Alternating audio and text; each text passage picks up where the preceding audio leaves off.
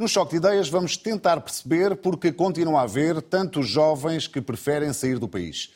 Portugal é o país da Europa com mais imigrantes. Um em cada três jovens nascidos em Portugal, com idades entre os 15 e os 39 anos, reside no estrangeiro. Os dados são do Observatório da Imigração.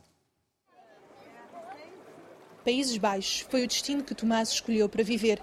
Trabalha na Philips desde setembro. Aquilo que eu acho é que na Holanda facilmente os salários são duas vezes mais do que em Portugal e o custo de vida não, não é duas vezes superior, se calhar é 10% mais elevado. E, portanto, há uma grande discrepância entre esse, essa diferença salarial e, e o custo de vida cá. É um dos mais de 800 mil jovens nascidos em Portugal que têm entre 15 e 39 anos e vivem agora no estrangeiro. São dados do Observatório da Imigração, recolhidos através das entradas noutros países. Portugal tem a taxa de emigração mais alta da Europa e das maiores do mundo. São 2 milhões e 300 mil que saíram do país. Neste século, atingiu em 2013 um pico de 120 mil saídas. Estima-se que em 2022 tenham deixado Portugal entre 60 e 65 mil pessoas. Esses 60 mil, 65 mil estão a sair por ano, 70% têm menos, não é menos de 39, têm menos de 35 anos. Portanto, e o que é normal, se for ver a imigração em qualquer outra parte do mundo, é assim. Imigra-se no início da idade ativa jovem, normalmente antes de ter filhos. O que justifica que quase um terço das mulheres em idade fértil tenha deixado o país. Os emigrantes nascidos em Portugal deslocam-se maioritariamente para a França, mas também para a Suíça, o Reino Unido, os Estados Unidos e o Canadá. Mas se os portugueses saem, também pensam em voltar. Regressam no mínimo 20 mil pessoas a Portugal. Português. E têm menos de 40 anos ou não? E a maioria tem menos de 40 anos. A maioria tem menos de 40 anos. Portanto, há uma parte desta imigração, digamos um terço, um quarto desta imigração, que é uma imigração de circulação, de ir e voltar. Sem dúvida alguma que está nos meus planos. Gostava muito de, de voltar a Portugal, já noutro patamar, uh, e daí o facto de, de ter começado na Holanda primeiro. Partem na esperança de uma vida melhor, mas a acreditar que o regresso é sempre possível. Vamos então ao choque de ideias com os economistas Ricardo Arroja e Ricardo Paes Mamed. Bem-vindos eh, uma vez mais. Ricardo Paes Mamed, é sobretudo a questão dos baixos salários em Portugal que leva à saída de tantos jovens eh, todos os anos? São várias coisas. Eh, não é tanto. Os, os baixos salários aqui são relativos. Não é? A questão, nós temos eh, assistido a, a muitas situações de pessoas que têm salários acima da média em Portugal e que encontram salários, oportunidades de remunerações duas, três, quatro vezes superiores eh, nestes países, porque são países... Sim, o conceito de baixo salário é relativo, não é? É relativo. Posso portanto... aqui ter receber 3 mil e achar que é pouco, não é? Para, Sim, para as minhas é, é, é frequente, por exemplo, na área das tecnologias de informação, que são profissões Sim. que em Portugal têm rendimentos claramente acima da média, a terem oportunidades de emprego mais elevados. Mas, na verdade, e, e o estudo do, coordenado pelo, pelo Rui Pena Pires uh, uh, fala sobre isso também, na verdade há uma grande heterogeneidade de pessoas a emigrar, temos também pessoas que não são altamente qualificadas, que também encontram oportunidades de emprego muito mais bem remuneradas lá fora. Eu lembro-me há pouco tempo, ano passado, mas há poucos meses, visitei uma escola profissional de hotelaria, em que o responsável pela escola profissional me dizia, estamos a falar de uma escola profissional, portanto, de pessoas que terminam o, o ensino secundário, que, com 18 anos, que me dizia que a maior parte dos alunos que se diplomam naquela escola, antes de terminar uh, o, o seu curso profissional, já foram contactados uh, por uh, empresas de recrutamento para estes países, tipicamente para a Alemanha, para a Suíça, na área da hotelaria, muito para a Suíça, para oferirem salários que são mais elevados do que os salários de um professor universitário em Portugal. É? E, portanto, nós estamos a falar de, de, países que têm níveis de vida muito elevados, que são países ricos e que estão a absorver uma parte muito significativa uh, da mão de obra uh, que existe disponível nas periferias da Europa. Uh, isto está a acontecer na generalidade dos países do, do Sul, está a acontecer muito nos países de leste Um, e está a acontecer também em Portugal, onde tem havido uh, uma sucessão de, de crises, uma estagnação económica durante muitos, muitos anos, os jovens em particular a ser particularmente afetados, não apenas por uma questão de baixos salários, mas por uma questão de precarização das relações laborais. Um, isso viu-se no período de pandemia, quando houve uh, os confinamentos, uh, grande parte da população empregada foi protegida pelo layoff mas houve cerca de 20% da população empregada que perdeu o emprego. Porquê? Porque tinham contratos a prazo, tinham hum. uh, contratos uh, completamente precários e esmagadoramente uh, esses, as pessoas que perderam o emprego durante a pandemia foram jovens, são as pessoas que estão mais desprotegidas. Portanto, na verdade, há aqui uma combinação, uma combinação de uh, salários baixos, com precarização uh, de emprego, com oportunidades que uh, o facto de estarmos num espaço de livre circulação também num momento em que os níveis de a facilidade de comunicação é muito maior. Não é? Eu lembro-me, por exemplo, que fiz Erasmus em 1995, no século passado, uh, e estive uh, dois meses sem falar com uh, ninguém cá em Portugal, porque os preços dos, das chamadas telefónicas eram impossíveis. Hoje os meus alunos que vão fazer Erasmus falam todos os dias com os amigos e com a família. Sim, por WhatsApp e, portanto, ou coisa do género. Isto, isto cria um ambiente de mobilidade, de facilidade de mobilidade a nível internacional que torna muito mais propenso. Portanto, é uma combinação de, uh, de fatores, sendo, sendo que a questão salarial e a crescente exposição às oportunidades de emprego muitíssimo bem pagos em países que são muito mais ricos, já o euro e vou continuar a ser, torna-se um, um fato crucial. Uhum. Ricardo Roja, a questão salarial, e pondo antes a questão assim do que em termos de salários baixos, a questão salarial é de facto decisiva para hum, este fenómeno, enfim, eh, mais ou menos constante, de imigração de jovens? Boa noite, Rui. Boa noite, Ricardo. É, é fundamental e é decisivo e, de facto, os salários são baixos. Não vamos relativizar aqui a questão.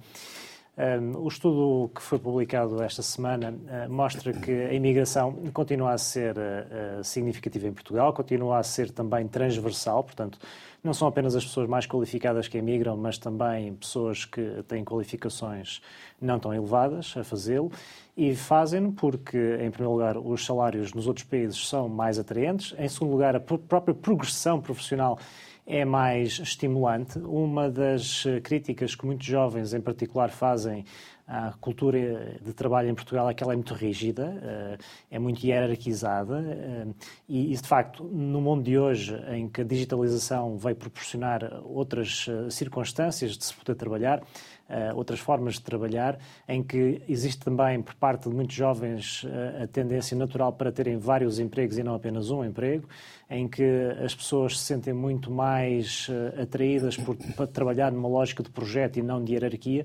De facto, quando olhamos para tudo isso e olhamos para a realidade uh, empresarial uh, e também na administração pública que ainda vigora em Portugal, vemos de facto um mundo que parece ter estagnado no tempo e que está pouco adequada às uh, pretensões e, e às, aos desejos atuais, em particular das gerações mais jovens. E, portanto, tudo isso leva a que as pessoas continuem a sair e que procurem outras oportunidades noutros países, em particular no Norte da Europa, que são países obviamente mais ricos, que se especializaram também ao longo do tempo em atividades que geram mais valor e, portanto, têm essa capacidade de pagar salários mais elevados e em que o custo de vida, sendo mais elevado do que em Portugal, não é assim tão mais elevado. E, portanto, de facto, nós falamos, eh, certamente todos nós temos nas nossas relações mais próximas pessoas que estão imigradas e falamos com essas mesmas pessoas e existe sempre a perspectiva, a pretensão de um dia voltar a Portugal, mas é um, uma ideia um pouco romântica, porque, de facto, a não ser que essas pessoas, a certa altura, eh, tenham família, tenham filhos e que precisem de uma rede familiar mais próxima, a probabilidade delas regressarem eh, antes dos 40 ou até mesmo antes dos 50 é diminuta e quando fazem, fazem apenas em circunstâncias em que podem ir para posições de liderança, em que podem oferecer salários que uh, sejam mais próximos daqueles uh, que estiveram habituados nos últimos anos. Infelizmente, a situação em Portugal, desse ponto de vista, como eu dizia, é muito precária e, de facto, olhamos para os dados, nomeadamente para os dados da taxa de desemprego entre os jovens, a própria taxa de inatividade entre os jovens e vemos uh, percentagens que, face à população adulta, que estatisticamente é aquela que tem mais de 20 24 anos de idade, eh, são muito negativas. Eh, a taxa de desemprego entre os jovens neste momento é de 23,5%. há um ano atrás era de 18%, portanto cresceu. Curiosamente, a taxa de desemprego entre os adultos, ou entre a população com mais de 24 anos, falando de forma mais rigorosa, é de 5,2% atualmente, sendo que há um ano atrás era de 5,5%, ou seja, houve um movimento inverso, diminuiu ligeiramente a taxa de desemprego. Uh, vemos a taxa de inatividade. Entre os jovens, a taxa de inatividade é de 60%. Entre as pessoas com mais de 24, é significativamente inferior. Portanto, vemos em Portugal, de facto, uma situação uh, que para os jovens não é nada, nada, nada, nada boa. Uh, pouco, é pouco estimulante e, portanto, as pessoas vão para, para fora e isso tem impacto, desde logo na natalidade. Neste momento estima-se que 20% dos portugueses nascidos de mãe portuguesa já são nascidos fora de Portugal. Vemos também impactos sobre a capacidade de empreender, de arriscar, que naturalmente estão mais concentradas nas populações mais jovens, que têm mais tempo também para poderem errar e recuperarem dos seus próprios erros. Olhamos para o diagnóstico e para as soluções. O que é que tem de ser feito para que consigamos reter estes jovens, os jovens em Portugal, Ricardo Paz Melo?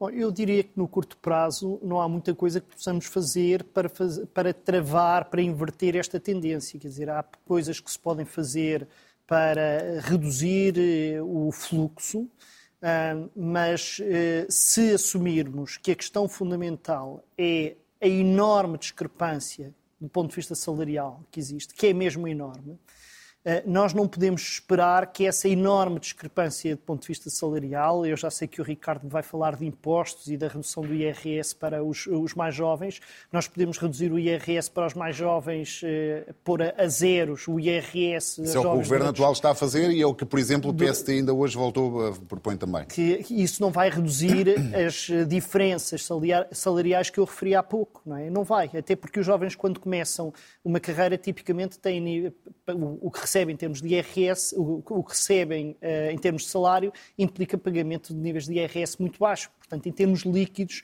aquilo que o incentivo fiscal pode fazer como uh, impulso a, a manter um jovem cá, se houver essa predisposição a emigrar, Uh, é relativamente pouco. E, portanto, creio que há aqui coisas que se podem fazer numa perspectiva de mais longo prazo. Eu acho que o país cometeu, eu não sei se foram erros, porque na verdade era previsível que isto acontecesse, eu diria eu, mas são, foram escolhas que se fizeram uh, e que muitos na altura avisaram que as, as, implicações das escolhas seriam estas.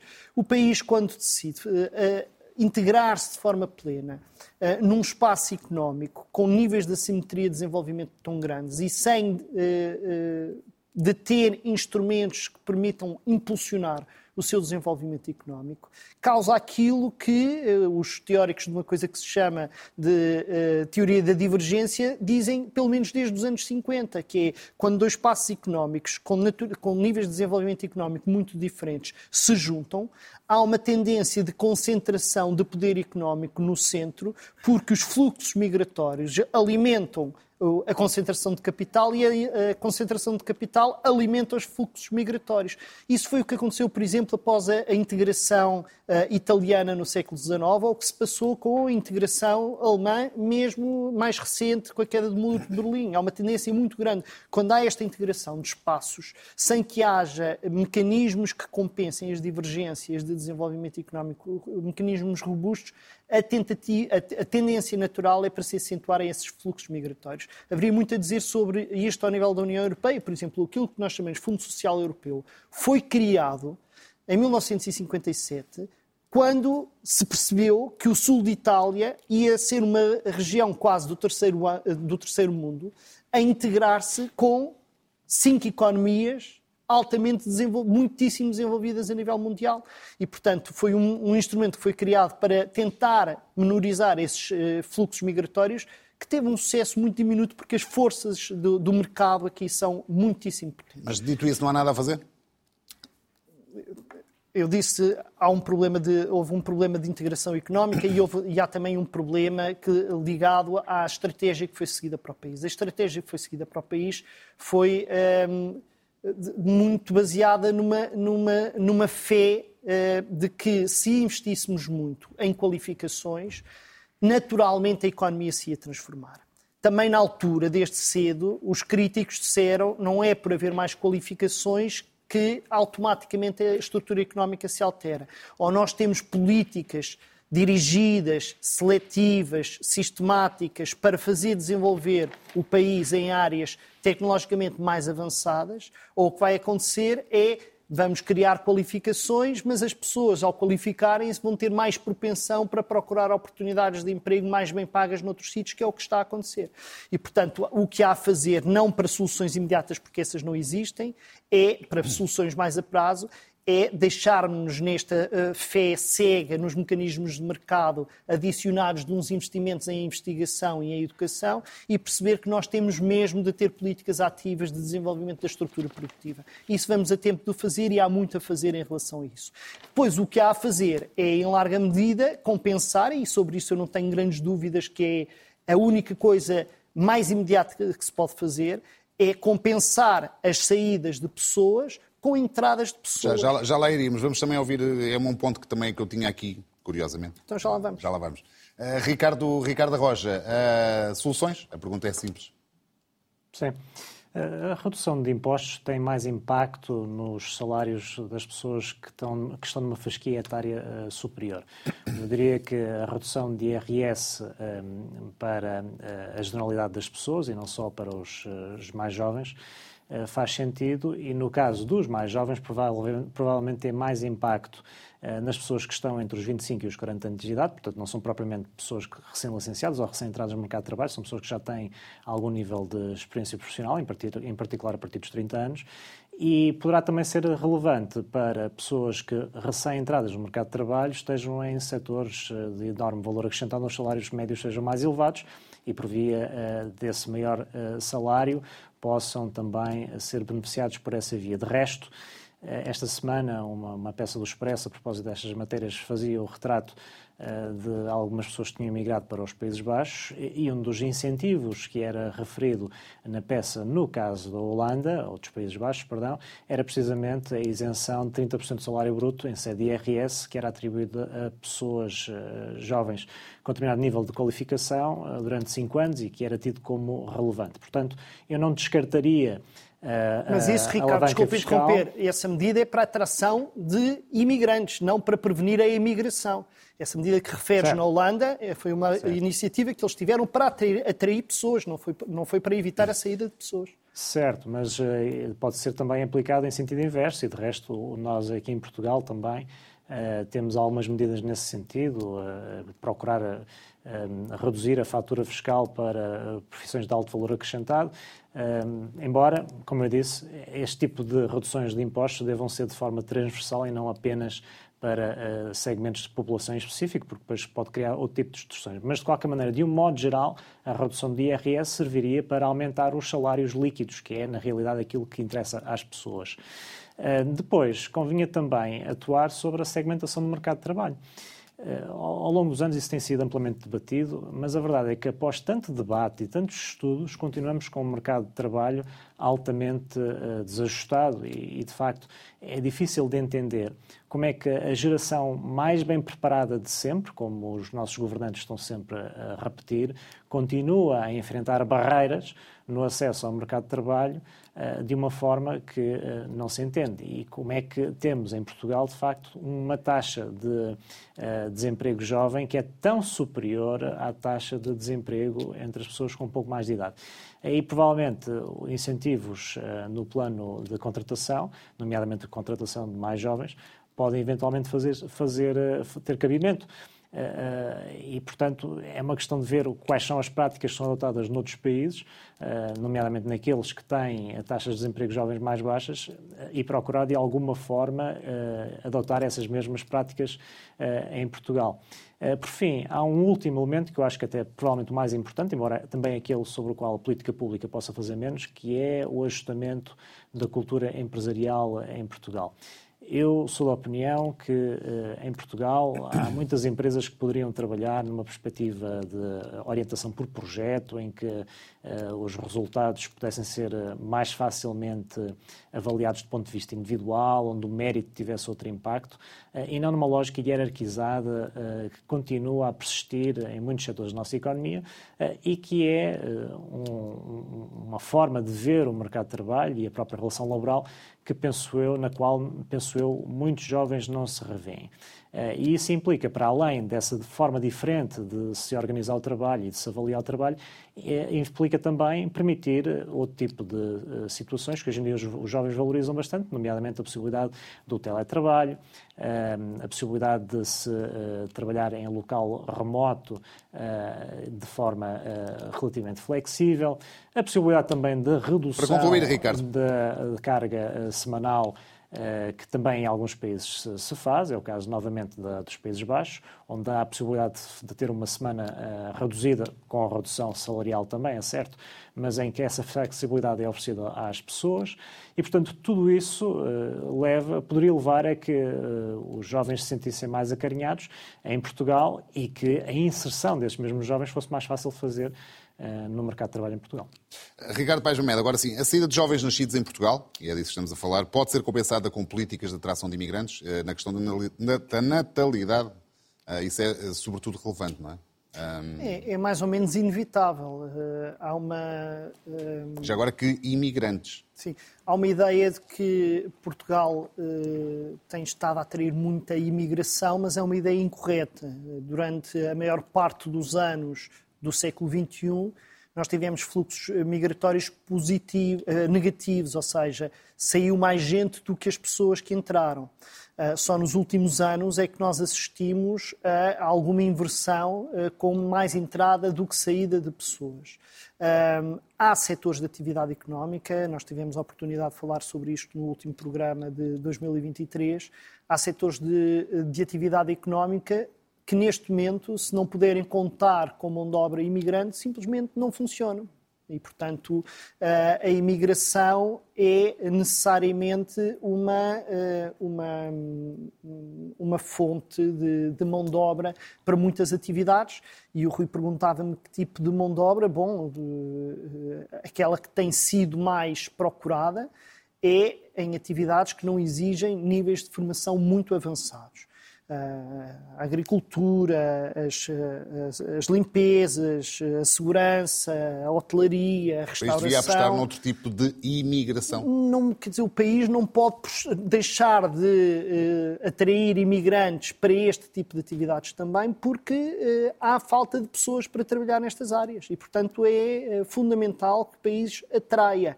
A questão não é tanto saber se o país deve atrair ou não atrair, é em que condições é que o país deve atrair, que condições é que dá às pessoas para virem para cá. Uh, se uh, vêm de forma organizada ou se vêm de forma completamente dominada pelos cartéis criminosos de tráfico de seres humanos. Uh, se procura garantir a legalização das pessoas logo nos países de origem ou se as pessoas vêm para cá e estão ilegais, com tudo que isso implica em termos de desenquadramento social, falta de, de direitos. Eh, essas são as decisões que o país tem de fazer, é os termos em que vai acolher as pessoas que vêm para cá haverá setores de atividade e haverá tipos de profissões onde eh, há espaço para atrair pessoas com níveis de qualificação eh, mais avançados. Tínhamos sempre presente que, tal como as pessoas de qualificações mais avançadas eh, vêm, portuguesas vão, imigram para outros países, é expectável que imigrantes não europeus procurem, em primeiro lugar, países onde tenham oportunidades salariais que sejam as melhores possíveis e no quadro europeu, tipicamente, isso não é Portugal. Uh, e, portanto, o esforço que Portugal tem de fazer para atrair, pessoas altamente qualificadas não é muito diferente que, uh, do esforço que Portugal tem de fazer para reter os seus, um, os, os, os, nacionais, os, os jovens portugueses. Deixe-me só referir uh, uma coisa adicionalmente, sim. Uh, eu quando digo que não há muito a fazer, não significa que nós não devemos fazer nada. É? O que eu estou a dizer é, nós podemos fazer várias coisas. É não são façamos... as soluções de resultados imediatos. Uh, não só não têm resultados imediatos, como não têm resultados muito significativos. Agora, isso não significa que não se justifiquem algumas medidas em alguns nichos. Eu lembro-me que eh, eu vivi em Itália há 20 anos, estive lá a estudar, eh, e Itália nesta, há 20 anos tinha este problema. Tinha muita gente a sair, estava no meio de uma crise económica, tinha dificuldade em reter eh, pessoas. Uh, e uh, na altura havia políticas seletivas para atrair pessoas com determinados perfis, seja para a academia, seja para uh, as empresas, empresas privadas. Agora, são medidas, em primeiro lugar, necessariamente de nicho, não são, não são medidas que faça sentido fazer de forma generalizada na pretensão de agora termos um regresso eh, em massa de pessoas que, que emigraram. E, em segundo lugar, devemos ter sempre a perspectiva de que são medidas que não têm uma garantia de sucesso total. Tipicamente, o que acontece é há incentivos para as pessoas uh, regressarem, são incentivos que têm de ser, uh, têm de ter um período limitado, uns 5 anos, 10 anos, ao fim desse período, nada impede que as pessoas voltem a sair e, portanto, nós temos de estar preparados para fazer escolhas que sejam racionais em relação a isto. Ricardo Roja, eh, a saída de jovens eh, nascidos em Portugal eh, tem de ser acompanhada por política de atração de imigrantes?